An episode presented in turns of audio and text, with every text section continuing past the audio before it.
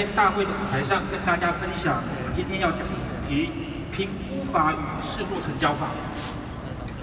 那我想呢，在座的超连锁店主应该跟我一样，我们都有一个很清楚的概念，就是 Shop.com 是一个通路的事业，所以在我们的工作项目中，发展通路组织是很重要的。但是发展通路组织对我们来说最难克服的会有两个问题。第一个问题，先入为主的成见；第二个问题，世人不明的偏见。这是什么意思呢？我们来看一下先入为主的成见。我们会发现，当我们周遭的朋友一旦开始接触到需要打上这个生意的时候，他的防卫心态就出来了。我们在回想我们自己当初不也是这样子吗？我记得十一年前，我太太第一次跟我提到需要打抗的时候，她跟我讲了半句话，一句话都还没说完，我直觉就觉得我太太被骗了。所以我们会用直觉来否认这个生意，这就是偏见，这就是成见，这就是防卫心态。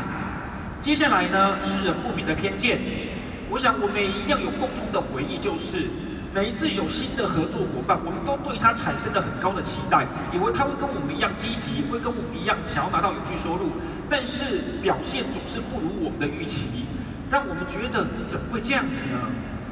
可是我们也要讲。事实上呢，不管是周遭朋友的防卫心态，或者是合作伙伴的表现不如预期，其实这都是正常的，因为这就是人性，人性就是如此，普通人就是如此。但是在这个生意里面，很棒的是，我们的创办人 JR 提供的策略，我们可以用策略来克服人性上面的弱点。首先呢，我们可以用评估法打破先入为主的成见，接下来我们可以用试做。扭转世人不明的偏见。我们在进这个生意物色的过程，都会遇到一个状况。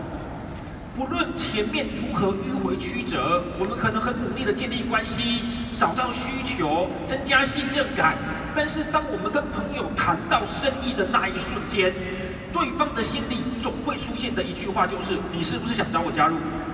当这一句话一旦出现了，防卫心态就出现了。接下来呢，我们前面所做的努力全部都前功尽弃，不管做什么说什么都是多余的，因为他把耳朵关起来了。不管这个生意再好再有发展性，他都听不进去。是我们遇到的困难，就是我们遇到的问题。所以，与其疑神疑鬼，不如我们开门见山。怎么样开门见山？当然不是像一头斗牛一样呢，一直往前冲，撞得自己头破血流。开门见山是要有策略的，要有方法的。所以在我们这个生意里面，解决这个问题，开门见山的方法就是评估法及试做成交法。它很简单，这个概念是：既然对方的防卫心态是来自于他们觉得我们想要找他投入这个生意，那我们反其道而行，直接告诉他我没有。直接给对方一个你不会加入的理由跟借口，让你知道我们是有共识的。我们的共识就是你没有打算要加入这个生意，所以我也没有打算要你加入这个生意。既然我们彼此都没有这个打算，你可不可以冷静下来，好好听这个生意是怎么回事？这就是评估法跟试做成交法一个很重要的核心的概念。而事实上呢，当我们用了这样的方法之后呢，我们就克服了人性的弱点，让对方可以放下防卫心态，好好的冷静来看，需要打看到底是一个什么样的生意架构。那是在呃这样教导我们如何用评估法的过程中呢，它大概会演练了将近十来种不同的版本。那我仔细去分析这十来种版本里面的每一个因素，发现呢，基本上都会有三个元素。第一个元素，我称它是。理由的元素，就像前面我说的，既然你觉得我想想要你加盟，那我们就反过来，我告诉你，我直接帮你找一个理由，让你来拒绝这个生意，不用等你来拒绝我，我直接帮你拒绝我。所以呢，理由的元素呢，我们可以这样说。我知道呢，你的个性呢，你可能没有没对这个这样的生意没兴趣。我也知道呢，以你的收入这么高，你大概不会需要想要增加收入的。而且你的工作那么忙碌，你大概也没有时间做其他的事情。所以，我们先告诉他，我知道你不会考虑这个生意的，这就是理由的元素。我们帮对方找了一个他不打算要投入这个生意的理由。接下来呢？很重要，对我来说呢，要让对方放下防卫心态，很重要的就是第二个元素赞美的元素。为什么？因为既然前面我们已经跟他讲了，我觉得你不会对这个生意有兴趣，但我又打算跟你展示这个生意，这不是自打嘴巴、搬石头砸自己的脚吗？所以当对方看到你还是有这样的一个企图心的时候，他难免心里还是会觉得，哎，你是不是有其他的目的？所以我们直接把话说开了。为什么我要跟你展示？我我要展示这个生意给你听呢？因为。你有一些能力是我没有的，我可能对这些有一些地方不是很明白，但是呢，你的逻辑思考的能力是比较清楚的，你可以帮我分析一下吗？帮我看一下吗？帮我看看这个生意。再说呢，你的人脉也比较广，你可能认识适合跟我合作的人选，也许有机会可以介绍给我，或者是呢，你过去在电子商的领域里面经验比较多，所以呢，你可以提供你丰富的经验给我一些建建议，然后呢，帮我分析一下。如果这个生意真的不错的话呢，你又有适合的人选的话，也许可以介绍给我。所以这就是赞美的元素。所以当这个元素一出来，我们合情合理的让对方知道我为什么需要让你看一下这个生意，不是要你加盟，是希望你帮忙。所以最后一个元素叫做邀约的元素。这个元元素很简单，但是很重要。就是我们要让对方看到这个生意的最后那一句话，就是请你帮我一个忙，你能不能够帮我评估一下、分析一下，帮我了解一下这个生意呢？帮我看了之后呢，能不能够给我一点建议，就当成是帮忙，这样就可以了。所以，当我们把这三个元素加在一起之后，再加上聊天过程的前言后语，就是一篇非常完整的评估法的内容。透过这样的三个元素的掌握。我们任何人，不管对方是什么背景，不管我跟对方是什么关系，我们都可以用这三个元素，使用评估法的方式，合情合理的让对方没有任何成见跟防卫心态的帮我们看看需要打开的声音架构。但是要能够正确的执行评估法跟试作成交法，最关键的是我们本身的心态必须是正确的。首先呢，重点。我只是请对方帮忙评估，没有要他们加入。所以既然说好的是要帮忙，那就真的只是要对方帮忙。我曾经遇过有伙伴，他用同样的方法，他请他的朋友说：“你可以帮我看一下吗？”结果他的朋友看完之后呢，他一听到他朋友看完整个生意，开始明示又暗示，暗示又明示，明示又暗示，无所不用其极的想要对方加盟，这不是奇怪吗？就是这种言行不 是除了对自己的信用是个伤害之外，也对外界的朋友对美安这个生意是有负面的观感的。他会觉得不就是帮忙吗？为什么到最后你还是想找我加盟呢？他会不会有一点点不舒服的感觉？一定会，我们普通人都会的。所以我们讲好了，既然只是帮忙看帮忙看一下，那就真的只是帮忙看一下，不要再多做其他多余的事情。接下来呢，我们要让对方认同的是两到三年计划，但他不需要做任何的决定。所谓的试做成交法，我们要成交的到底是什么？我觉得这一点我们要弄清楚。我们要成交的不是要对方加盟的结果，我们要成交的是让对方认同两到三年计划。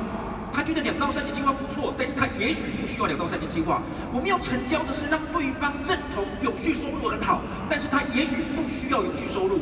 所以我所谓的成交是成交对方的认同感，但是也许时机点不对，所以并不需要成交对方加盟的意意愿。这就是试做成交法正确的心态。再来呢，我们不是要对方加入，而是透过他们认识其他的人，也就是真的就是请对方帮忙看一下，他愿意帮我转介，我们可以通过转介的方式增加更多的名单，增加更多的名单，让名单滚动出更多的名单，这对我们来说才是最重要的。而他们认识对的人，比他们要进这个生意更关键。如果今天他没有认识对的人，即使他勉强加盟了，对我们的生意也没有任何的帮助。可是今天，即使他没有意愿加盟，只要他愿意转介对的人给我们，我们的名单增加了，生意一样可以快速发展。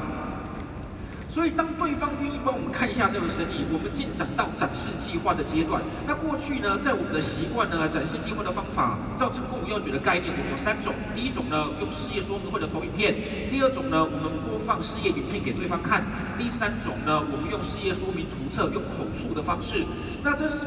过去我们比较常用的方式是第一种投影片跟第三种说明图册，但是呢这一两年呢，因为呃这样包括很多的 leader、很多的呃总公司的 corporate team 都一直跟我们说，使用影片是非常非常重要的。所以我想过去这一两年来，我们尝试着使用影片给远距离的朋友来了解这个生意，效果确实不错。我自己个人也感受到效果是很好的。所以甚至到现在呢，即使我跟朋友面对面的坐下来，我都会用展示影片的方式给他看。但是，在我累积展示影片的过程中，我发现有一些地方出我们预料的，我们应该要调整。所以我今天就要跟大家分享我当初在使用影片的一些经验。在我们过去的理解是，当我播放的影片，我按下播放键之后，它开始看，当它看完之后，应该会产生我们预期的结果。可是实际上并不是这样子哦。为什么？因为根据研究显示，一般人的专注力只能维持十到十五分钟，而我们现在的影片有超过二十三分钟的时间。所以在我实际上执行业务的经验，使用多次播放影片的经验，我发现播放到差不多五分多钟的时候，朋友开始坐立不安了。播放到十分多钟的时候呢，朋友开始眼神涣散；播放到超过十五分钟，他开始脑袋放空，开始打哈欠了。所以我就觉得怎么会这样子呢？我当下想的是他应该没有兴趣，但是在二十三分钟影片播完之后，他却问了我非常多的问题，而且很多问题的答案都在影片中。所以我当下觉得很矛盾。如果你有兴趣，为什么你看影片不专心？如果你没有兴趣，为什么你看完影片之后又有这么多的问题？后来我才发现，对方不是没兴趣，他是没有办法专注这么久，因为普通人就无法专注这么久。所以我开始做了一些调整。我在实物执行的经验上面呢，我做了一个策策略调整，是在影片播放到两分多钟，讲到购物年金的时候，我这时候会按暂停，然后呢跟他解释消费转换的概念。当影片播到四分多钟的时候呢，我再按暂停。这时候讲到独家代理了，这时候我跟他分分享了我们产品的一些细节，或者是打开需要打开的网站来介绍产品。继续呢，当影片讲到七分多钟，讲到两到三年计划的时候，我再暂停。这时候我会跟他讲永续收入的概念。再来到十分多钟，讲到垂直行销的时候呢，我会再暂停，然后呢跟他分享过去呢我在职场上呢水平竞争的一些不好的体会，引起他的共鸣之后呢，我再讲到在我们需要达到领域里面，透过团队合作、彼此合作愉快的经验，让他能够理解什么叫做垂直行销。所以透过这样的方式，我发现分段的展示影片效果非常的好，可以把对方的注意力给抓回来之外，我们还多了很多讨论跟意义处理的时间。所以这是我的经验跟大家做分享。但是呢，我要强调的是，因为每个人讲解生意的风格跟模式可能会有一些差异，所以每个人分段落的方式不尽然相同。这是我执行的非常多次展示影片之后，我归纳出对我来说最适合的方式。可是各位现场的超连锁店主，你们可能有你们比较适合分配段落的方式，各位要自己去研究，自己去体会。再加上呢，可以先跟大家预告的是，我们二十三分钟的影片呢，近期将会改版，所以改版。之后呢，在时间跟内容上面呢，也会也都会有一些调整。但是无论如何，我想万变不离其宗，最重要的是这种分段的概念，在展示影片的逻辑上面，效果是非常非常好的。那事实上呢，你评估法你要说它很复杂吗？也不见得。掌握那三个元素之后呢，接下来我们评估法完整的流程其实很简单。我们透过评估法邀约朋友来听生意，于是呢，我们就展示计划。展示完计划之后呢，他可能没兴趣，可能有兴趣。如果他没兴趣，没关系。就像我讲的，重点是我们希望他可以转介人脉。当他转介人脉之后呢，我们再用评。法让他的人脉再来展示计划，所以透过这样的方式呢，展示计划没兴趣，转介人脉评估法，展示计划转介人脉评估法，转示计划转介人脉评估法，它就变成一个生生不息的循环。在我来看，我称呼它为评估法生态圈。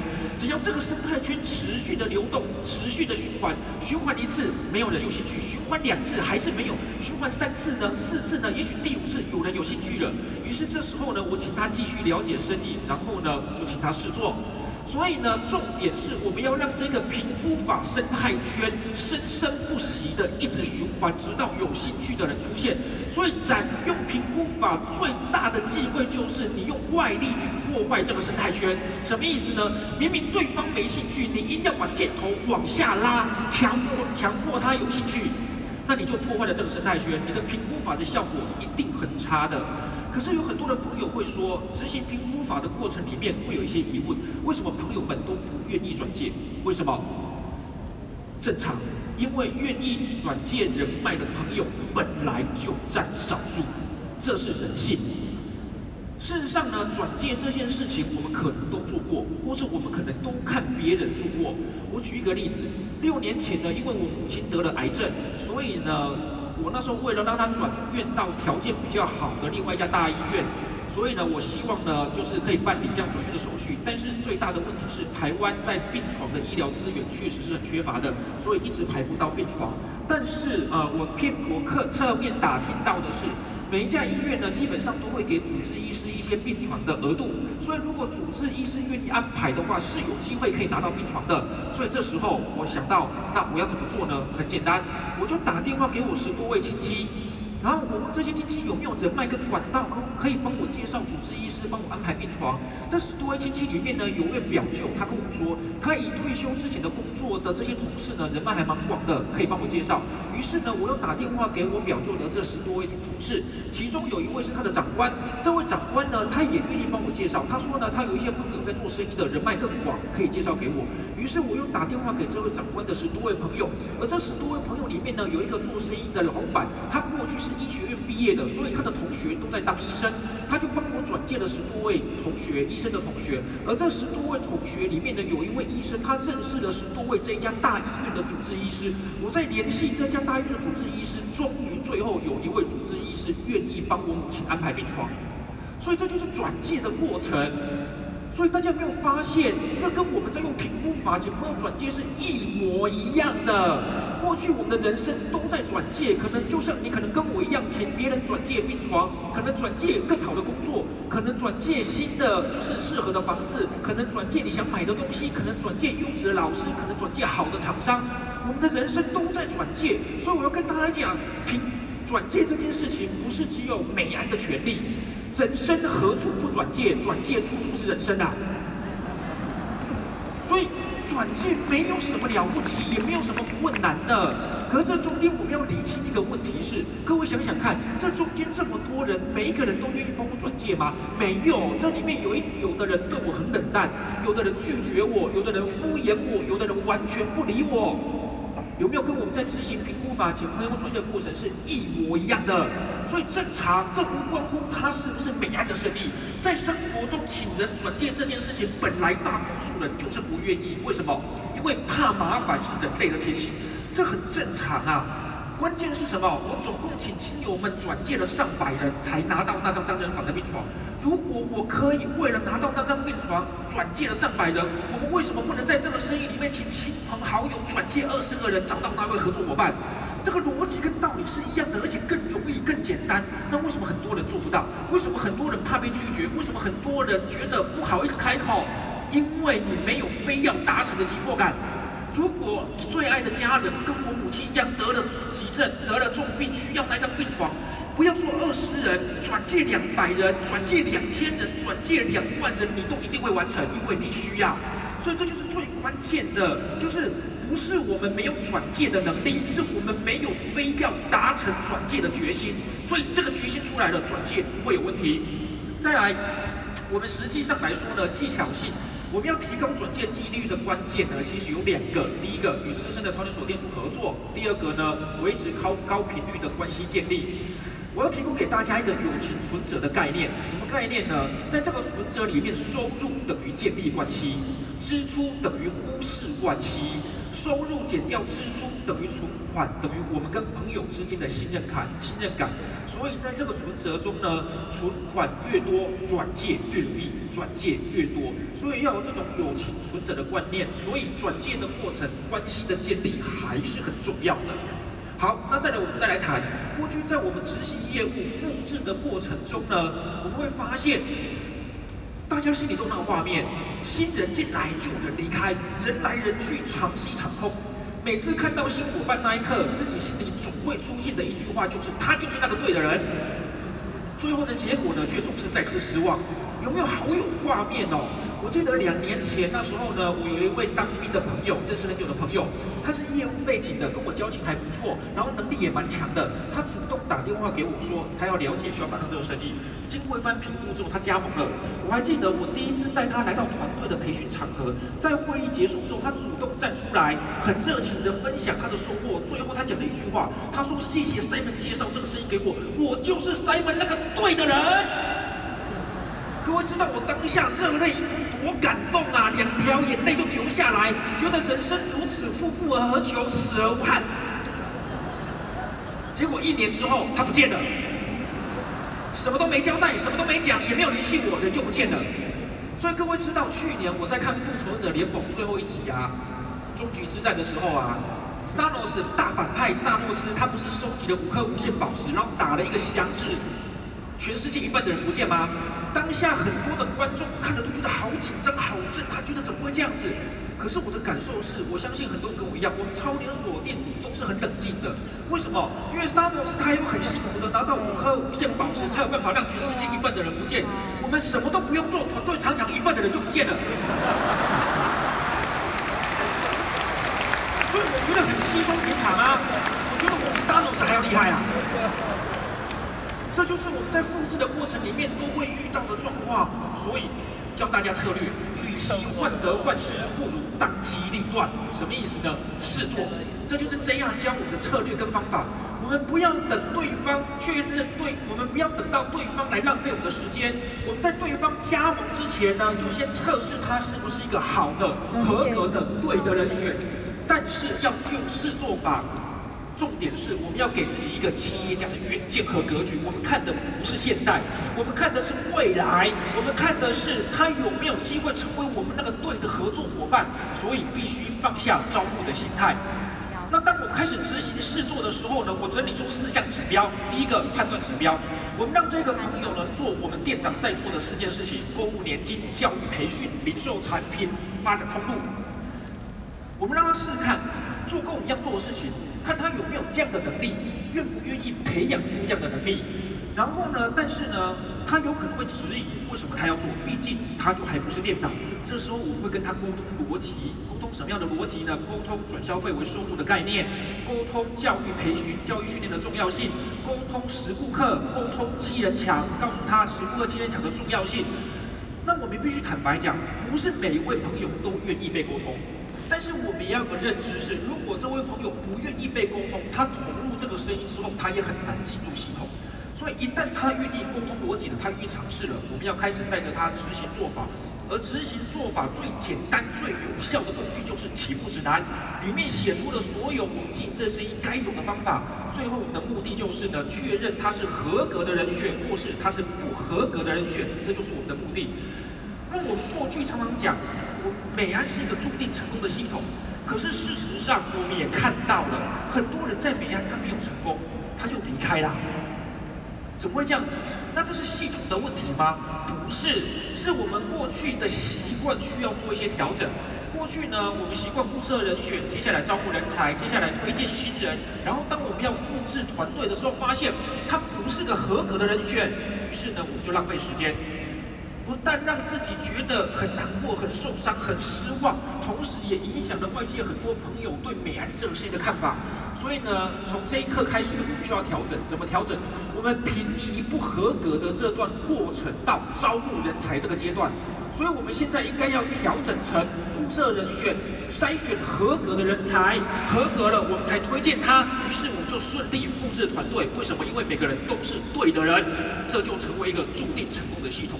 为每个人都可以拿到永续收入，但是要能够完整的体现出试做法这样的一个关键的方式是心态一样是正确的，就是我们发现对方不合格跟合格是一样重要的。再来呢，先让对方成功，再让他们做决定，确定他是一个合格的人选，他有能力拿到永续收入了，我们再让他决定他要不要加盟。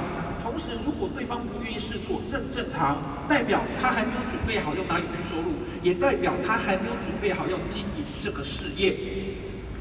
而执行试做的过程里面呢，我听到很多伙伴会有一个疑问是：到底要试做到什么阶段才算合格？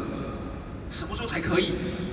那事实上，JR 在帮我们做的培训里面，他讲很清楚，基本上只要这个人合作、受教、有热忱、愿意转介，他就是一个合格的人选。所以我也希望各位在座的伙伴，在执行试做的过程，不要矫枉过正。什么叫做矫枉过正呢？我曾经碰过有伙伴，他呢带进了试做的朋友 A，A 又带进了试做的朋友 B，B 又带进了试做的朋友 C，C 又带进了试做的朋友 A one。这时候呢，这个伙伴很希望 A 可以加盟，可是他的推荐人说不，no，为什么？因为 B 没有要加盟，C 没有要加盟，A one 没有要加盟，而且 B one 跟 C one 都没有出现，所以这个 A 不能合格。那对我来说，这就有点矫枉过正。为什么？因为 JR 说了，这无关乎 B、C、A one、B one、C one 有没有出现，重点是这个 A 他有没有正确的创业态度。他有没有执行业务的能力？只要他是团队合作，只要他愿意归零学习，他对创业是有热情的，而且他愿意带出人脉来评估这个生意，他已经具备了创业的正确态度跟执行业务的能力。即使 B、C、A one、B one、C one 还没出现，那只是暂时没出现，他迟早会出现的。所以对我来说呢，这个人合不合格，重点不在于有多少人，重点在于他是否合作、受教、有热忱，而且他愿意转介人脉。那最后呢，还有几分钟的时间呢，我想跟大家谈谈，就是成功五要诀。我我觉得很多的伙伴在执行成功五要诀的过程里面呢，很容易以偏概全。我们都认同评估法和试错很重要，但在成功五要诀里面呢，不是只有评估法和试错才重要。但是现在就这样的状况。各位看看，这是我们成功要诀里面的投影片，这是我从里面截取出来的。我们的成功要诀是范围非常大的一个经营事业的策略跟模式，所以里面有很多的内容，这些画面大家都非常非常的熟悉。而当我把这些画面整理成文字的项目之后呢，发现就是这些。事实上呢，成功要诀不止这些。那但是投影片上面呢，我只能约略的、大概的提示一些重点。那这很有趣的是什么？我发现很多的伙伴很容易以偏概全。我记得十一年前我刚投入这个生意的时候，那个时候台湾的市场上面，因为我们对成功无要诀的做法并没有太多的认识，技巧上面也并不是非常的成熟，所以我记得那时候的风格是呢，我们直接就邀约对方呢来评生意了，然后展示计划了，看要还是不要，而且我们不知道如何跟进，就是立马就要做决定，或者是呢，我们透过曝光产品呢，就是透过产品来曝光生意。让对方认识这个生意，所以以往呢，成功五要诀其他的部分我们都不熟悉，我们也不知道。我记得十十几年前是这样子的，可是后来呢，我们去到美国了，在美国我们认识很多海外的资深的优秀的领导人，他告诉我们说呢，要借力系统，要借力培训系统，不要都靠自己讲，这样子无法复制。我们听进去了，再加上我们在美国大会上面呢，我们听到罗文告诉大家说呢，我们要聆听需求，要建立关系，要找到对方的切入点，这是 Loren 在美国大会上面教我们的。所以那一阵子回到台湾之后，全台湾的超连锁店主，大家疯狂的建立关系，疯狂的找到需求，疯狂的融入热衷于培训系统，疯狂的建立培训系统来做招募，这是对的，没有错。但是。大家忘记了前面在做的事情。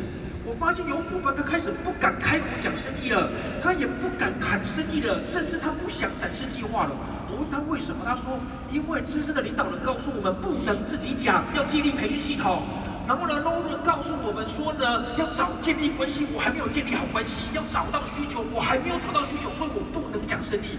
我的天哪，怎么会有这么大的误会？JR 和 Loren 从来没有告诉我们不能自己开口讲，不能展示计划，用适当的方法，在正确的时间，该讲就讲，该开口就开口，该借力就借力，这才是成要诀吧？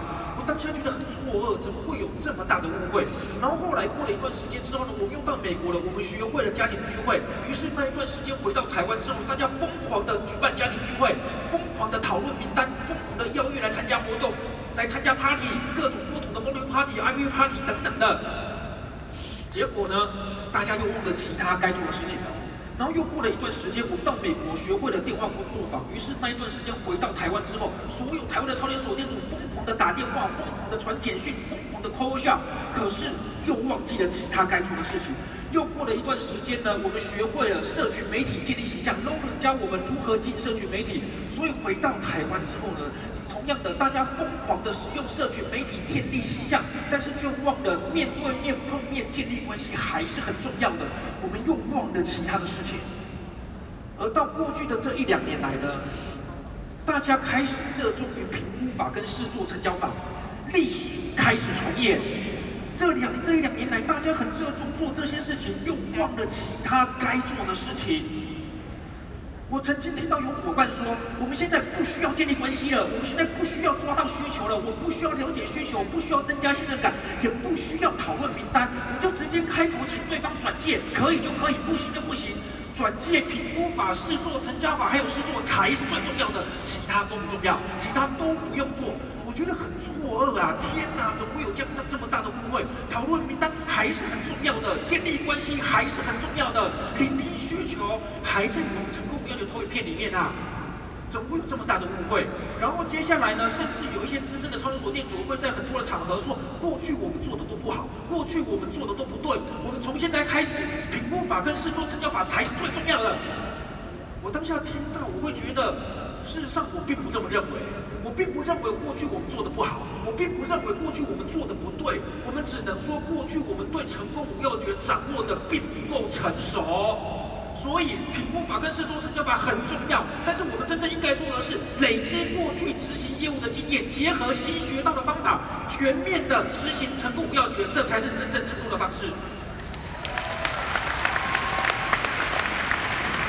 所以，我想跟大家讲的是，我们很习惯为一窝蜂。别人说什么就做什么，别人说我们好，我们就觉得自己好；别人说我们好，我们就觉得自己不好。我们很容易否定过去的成绩，否定过去的经验，否定过去的累积。